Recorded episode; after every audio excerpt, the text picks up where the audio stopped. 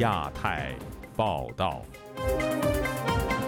各位听友好，今天是北京时间二零二三年四月二十五号，星期二，我是佳远。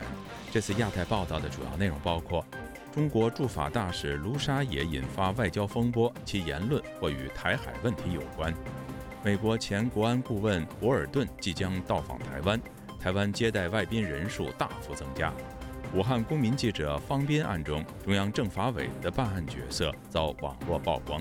京一通广为用户欢迎，停运原因引发热议。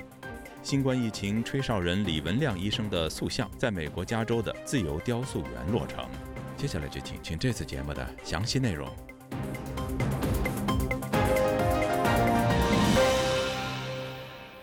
曾经狂言要对台湾人进行再教育的中国驻法大使卢沙野，在回应法国媒体有关克里米亚主权问题时，指前苏联国家都没有主权地位的言论，引发欧洲多国的不满和斥责。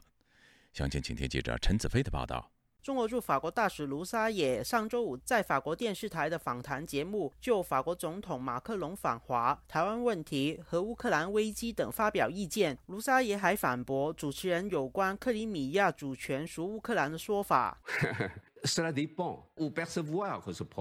从历史上，克里米亚是俄罗斯的，是赫鲁晓夫把克里米亚送给了乌克兰。根据国际法，那些前苏联的国家并没有有效的国际法地位。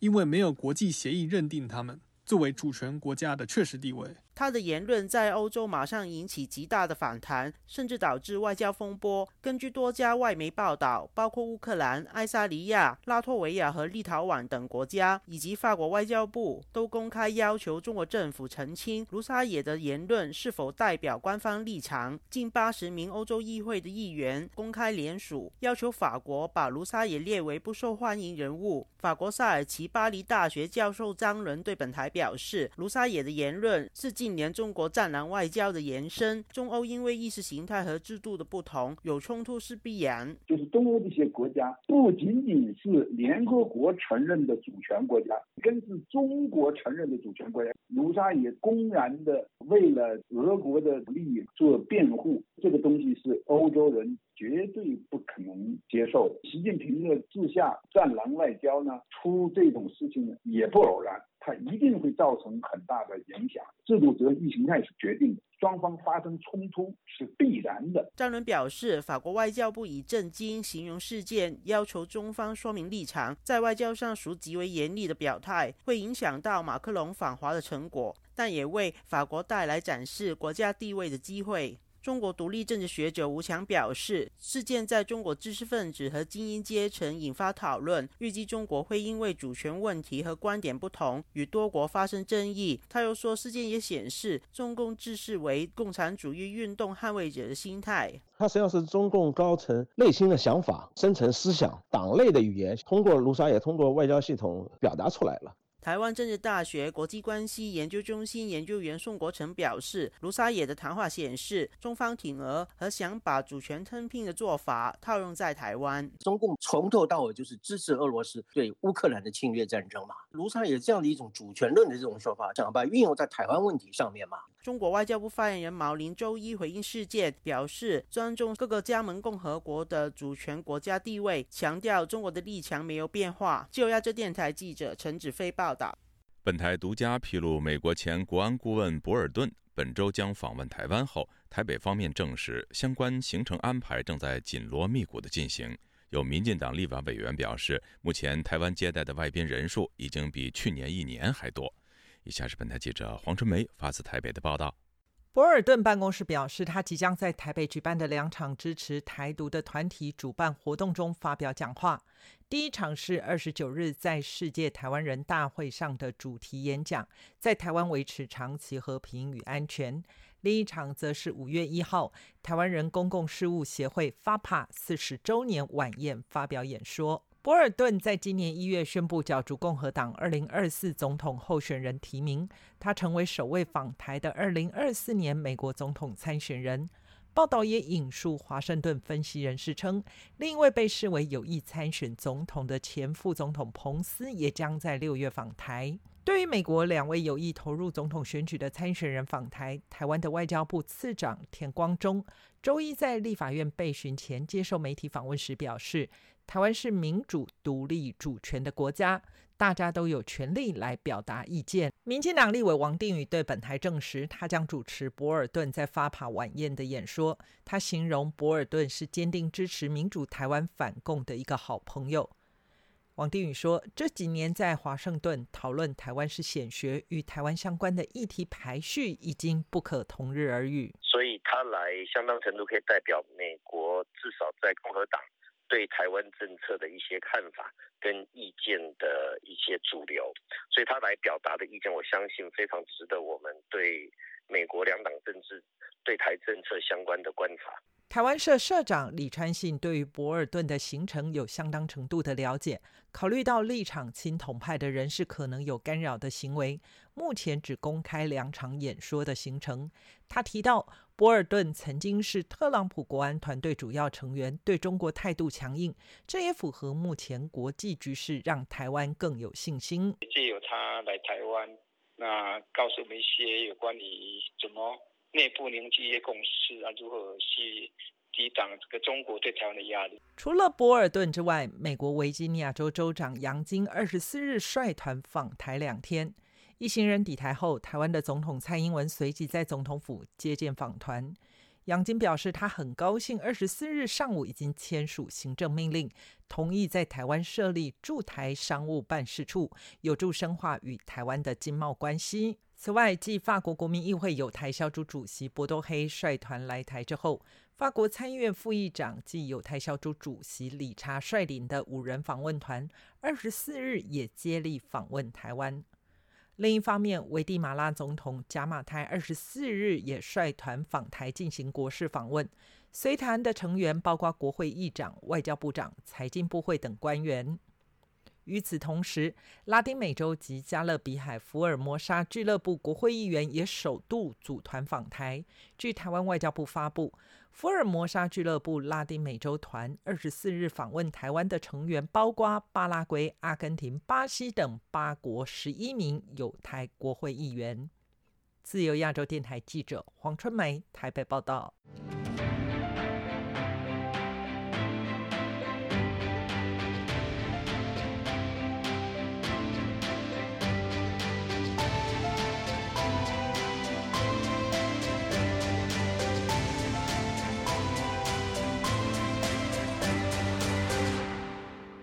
网上曝光的一份中共中央政法委专报密件显示，武汉公民记者方斌案的决策权在于中共高层，而武汉法院只是奉命行事。以下是本台记者古婷的报道。继本台率先披露武汉公民记者方斌遭秘密判刑三年，并将于本月刑满的消息后，本周日，境外社交平台。广泛流传两份标注机密加长期的中共中央政法委文件和对方斌的判决书，显示方斌案及其他政治犯的处理手法都是政治问题，非政治化处理，表明方斌案从一开始到判刑均由中共中央政法委主导。这份外泄的中央政法委专报里，主旨既是关于被告人方斌刑讯滋事依法处理有关问题的。研究意见是中共中央政法委办公厅至最高法院、最高检察院、公安部以及湖北省政法委的批示。该文件签发者为中共中央政法委委员陈毅清，签发时间是二零二二年四月七日。其中详述方兵行为更是符合煽动颠覆国家政权罪，但其接受美联社等境外媒体采访。对其刑事处理，应防止被敌对势力所利用，借机攻击、迫害、打压公布武汉新冠疫情真相的公民。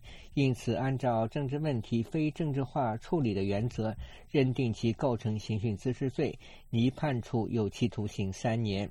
武汉一位因个人安全理由要求匿名的人士，当天对本台说。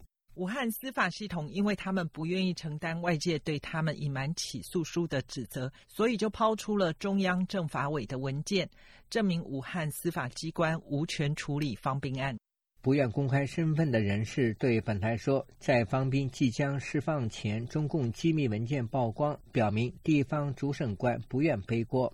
就是因为有关报道逼出了他们的判决书。为了说明他们的判决书不是有意扣而不发，他们把中央政法委的机密文件公开，就是为了撇清和方斌案的关系。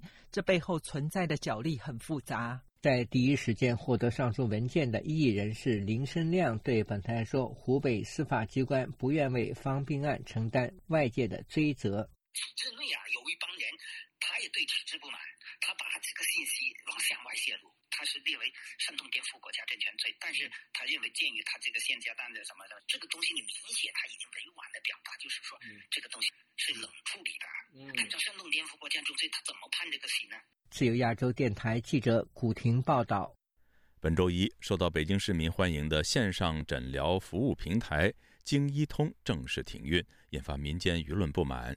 有分析认为，涉及政府部门的利益分配以及各地医保资金吃紧，可能是导致平台停运的原因。以下是本台记者经纬的报道。四月二十四日，北京市卫健委公告宣布，由北京市卫健委、北京市医院管理局联合北京银行共同发起的京医通平台线上挂号服务正式停运。公告一出，迅速引发舆论轰动。有微博网友评论说：“京医通那么好用却被下线，我认为是北京社会的倒退。”北京市民梁先生在接受本台采访时表示：“整合了所有医疗信息资源的京医通最为便利。我不经常看病，但是我以前看病都是用这个京医通挂号，我觉得很方便。因为你在这个京医通上，你就可以很多医院你都可以挂号。如果没有这个京医通，各医院都搞各自的，那就其实是很不方便。”公开资料显示，京医通平台与微信第三方绑定，为本地非医保患者和外地患者提供有关就医服务，如医院门诊挂号、中西药房取药等。患者就诊可直接付费。相关项目还发行实名制就诊卡、搭载跨院结算、电子钱包等服务，被公众誉为真正做到了惠民便民。一二年，该项目一经上线就广受好评。早在去年四月，京医通停运的消息就流传甚广。去年四月十九日，北京市卫健委回应表示，已紧急通知资方北京银行和平台运营方北京颐和春天科技有限公司，督促双方依法理性解决纠纷。颐和春天也表示，将保障京医通线上系统正常运营。强撑了一年后，今年四月二十四日，京医通平台还是正式下线了预约挂号服务。美国民间机构信息与战略研究所经济学者李恒清分析说，京医通停运除了暴露其内部股权结构和融资问题外，中国各地医保资金也因受到此前严苛疫情防控政策的影响而日趋吃紧。地方政府在这部分资金上进行权力博弈，可能也影响到了平台运营。转账的过程当中有一些壁垒，异地划账，像这些只有通过政府权力呢才能够实现。哎，但是在这个时候呢，政府权力之间呢也会有博弈。最典型的就是你如果说是黑龙江，呃，比如到北京来或者到上海来，直接到这儿来就医，直接就从黑龙江去划账。黑龙江的那个社保基金已经是负数了，如何划账？这些地方就出现了很多的争执。李恒清说，地方医院赚不到钱，但医保基金却被划出省外，自然引起地方政府不满。据官方数据显示，截至二二年四月，京医通累计用户已超过五千五百万，百分之八十五的用户使用线上挂号服务。去年京一通停摆期间，官方人民网曾披露，北京银行按照相关协议，仅向颐和春天支付了五百万过渡资金，而后续资金却迟迟不到账，导致颐和春天创始人马骏一直自己贴钱，直到实在垫付不起，才影响到了平台的正常运营。颐和春天还不得不另想办法融资，这一度导致差点丧失公司控制权。自由亚洲电台记者金伟华盛顿报道。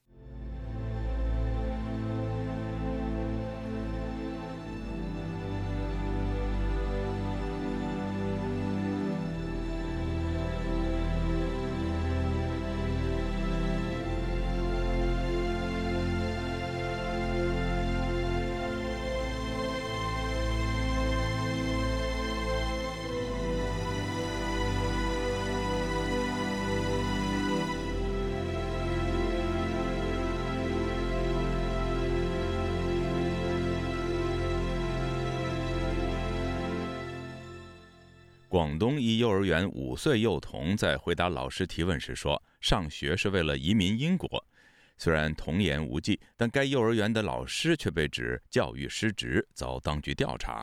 详情，请听记者古婷的报道。近期，广东某幼儿园内一名五岁男童被老师询问为何要上学时，他面对镜头说自己长大了，不想在中国住，想去英国。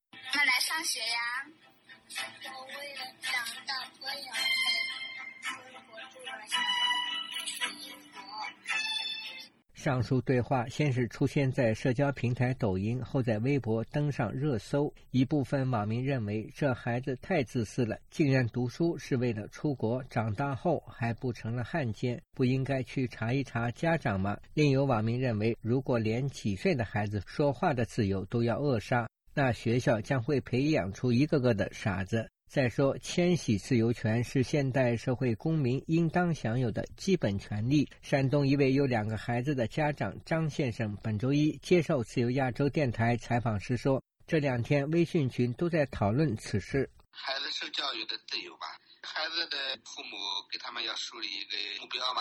那我的孩子从小我就说一定要到国外读书，不能一直在国内。这个本身就不是幼儿园的问题，他们不承担让孩子说什么话的教育义务呀。嗯。本来幼儿园主要就是嗯看护孩子，现在就是强调教育的意识形态。张先生说：“中国对孩子的教育目的是爱国，也就是爱党。目前，因为该名男童的所谓不当言论，该幼儿园被教育部门调查。有网民建议建立禁止幼儿园发表不当言论的制度，保护幼儿的健康成长。近几年，中国对学生的所谓爱国教育从未间断。包括中共总书记习近平说过，革命传统教育要从娃娃抓起。”既注重知识灌输，又加强情感培育，使红色基因渗进血液、沁入心扉，树立正确的世界观等。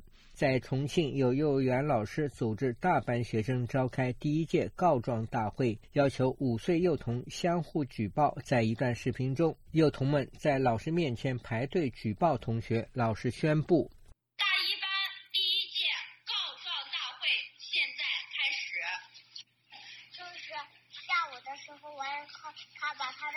骑在我肩膀上。好。就是王俊奇，他拿书当帽子。好。张爱萍，他吃饭的时候跟我说话。嗯。刘星刚才吃饭的时候跟我做不好的表情。上述视频中，十多个孩子排队在老师面前举报同学，众多网民几乎一面倒的批评该教师教坏了孩子，教孩子告密的教错犯，魔鬼教育。下一步揭发老师和父母。网民质问：这是教育的目的吗？郑州前中学班主任贾玲敏对本台说。这样的告状大会让孩子人人自危，摧毁了人与人之间的基本信任。这个是真的太可怕了，直接导致好多孩子因为没孩子没有别的错，把平常的事情当中状来告。如果这孩子真没错的话，这孩子为了讨好老师，就会编造诬告其他孩子。自由亚洲电台记者古婷报道。位于美国南加州沙漠中的自由雕塑公园，一座名为“吹哨人纪念碑”的雕塑作品。四月二十三号下午举行了正式的落成仪式。建造这座雕塑的用意是为了记住包括李文亮、方斌、张展、方方等将新冠病毒的真相告诉世界的人们。请听记者孙成的报道。在新冠病毒于武汉爆发时，医生李文亮曾向同行发出警告，遭到当地警方训诫。不久后就死于新冠病毒，并被誉为新冠疫情的吹哨人。自由雕塑公园负责人陈为明表示。这座吹哨人纪念碑并不仅仅是用于纪念李文亮的。李文亮是吹哨人的其中的一个，他是大家的代表。但是其实像李文亮这种人也有一批人，所以说正因为有这些中国的有良知的向外吹哨。除了纪念李文亮之外，吹哨人纪念碑的纪念对象还包括讲述武汉疫情真实情况的公民记者方斌、张展以及作家方方。目前。方斌和张展都已经被中国当局判刑，身处牢狱之中。整座吹哨人纪念碑雕塑设置在长方体基座上，以一个黑色的三角锥体为底，顶部则是一个银色的口哨雕塑，以及一条带着镣铐飞舞的铁链。陈为民表示，这一雕塑的制作工程经历了数个月。在谈到雕塑的设计时，他说：“中国那些起来吹哨的人，他们要背负非常沉重的代价。”这种代价就是可能是死亡，可能是监狱，可能是失踪。因为是电焊的嘛，纪念碑是铁的，哨子是用不锈钢的，后面拉着一根沉重的铁链啊，队伍就是要争出一种自由，发出我们的呐喊。参加本次落成仪式的各界人士有一百多人。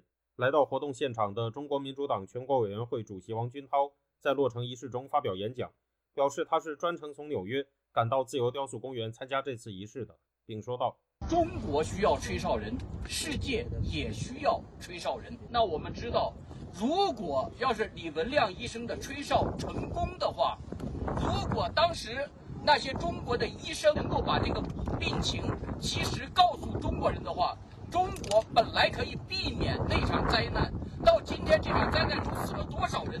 他也表示，这次活动不只是在纪念李文亮，也是在纪念一位揭露专制统治遭到迫害并牺牲的人们。吹哨人真的能够把真实的信息告诉民众，专制的统治一天都维持不下去。新落成的吹哨人纪念碑坐落于自由雕塑公园内的中共病毒二世雕塑旁。这一中共病毒二世雕塑在去年落成。形象是布满红色病毒株的习近平头像和骷髅头。中国民主党全国委员会副主席陈立群在仪式上的讲话中表示，这两座同在公园中的雕塑非常有意义。他说：“如果在一个没有言论自由的国家，如果所有的人都被封口、都被训诫、都被关押在监狱里面，那么这个国家是没有前途的。如果没有言论自由，是没有前途的。所以，我们今天这个雕像也。”再次的说明了言论自由的重要性。自由亚洲电台记者孙成，旧金山报道。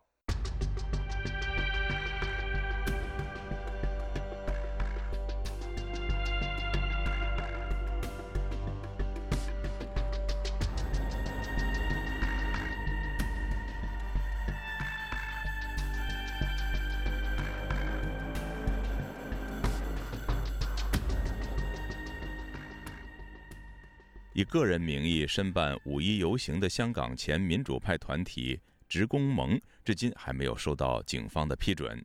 前职工盟骨干成员强调，游行筹备过程与本地或者是外地组织无关，相信游行不会出现暴力团伙。港府则表示，任何人刻意淡化安全风险是不负责任的。以下是本台记者高峰的报道。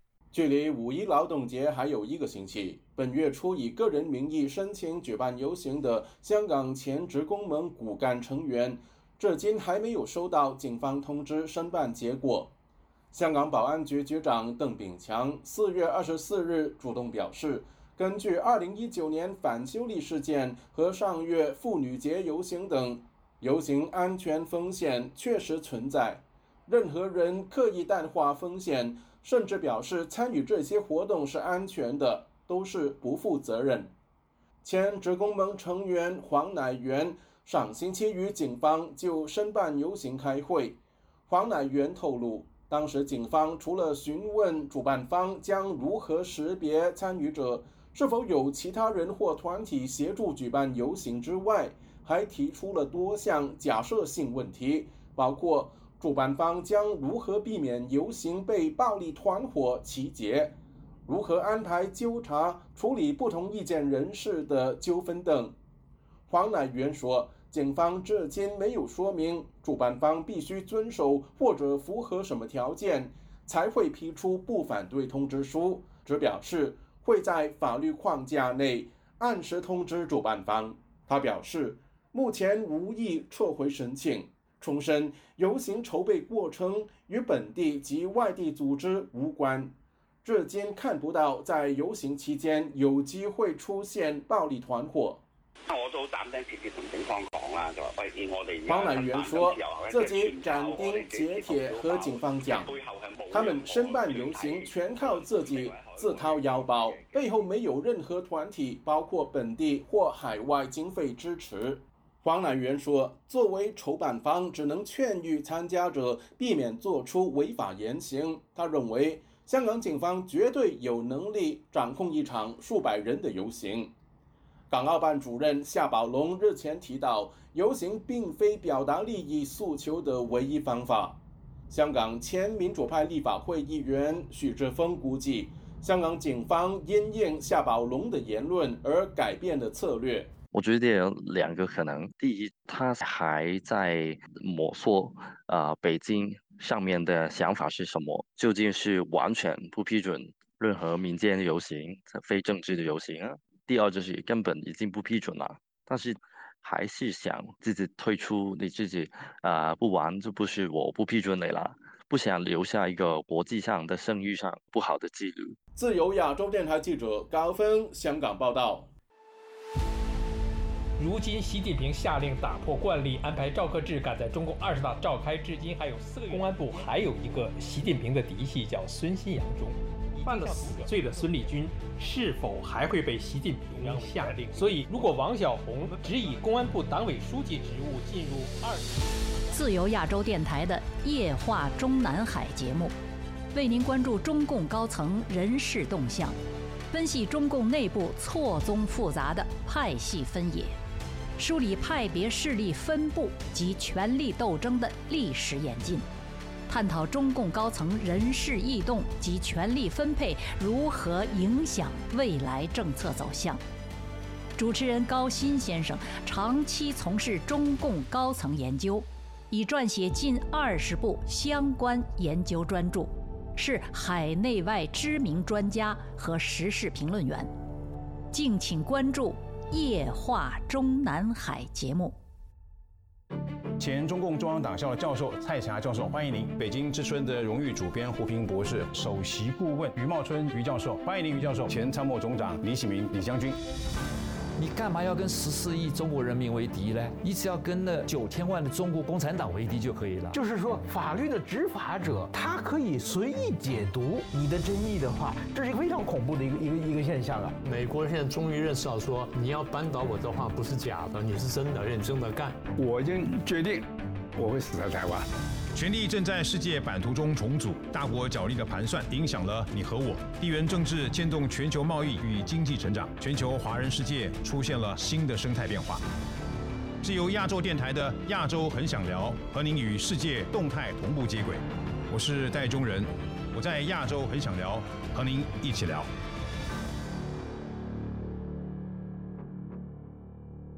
听众朋友，接下来我们再关注几条其他方面的消息。人权组织国际特赦近期发起网络联署，呼吁中国立即释放因为发布白纸抗议视频而遭拘留的维吾尔族女学生卡米莱，让她早日与家人团聚。国际特赦在联署声明中说，卡米莱是河南省商丘工学院十九岁的大学生。去年十二月十二号，他放假回到家乡新疆阿图什市，之后被警方带走。此前的十一月份。卡米莱在微信上发布了一段有关白纸运动的视频，之后不久，卡米莱的父亲就接到了警方来电警告，同时他删除了该帖子，这被认为是卡米莱遭拘留的原因之一。中国驻法国大使馆星期一发表声明说，中国驻法国大使卢沙野关于乌克兰的发言代表他个人的观点，不应该过度解读，也不是中国官方的政策宣示。中国驻法大使卢沙野上个星期五接受法国媒体访问时，反驳主持人有关克里米亚主权归属乌克兰的说法，质疑脱离原苏联独立的加盟共和国主权。其言论在欧洲引起极大反弹。波罗的海三国要求中方作出解释。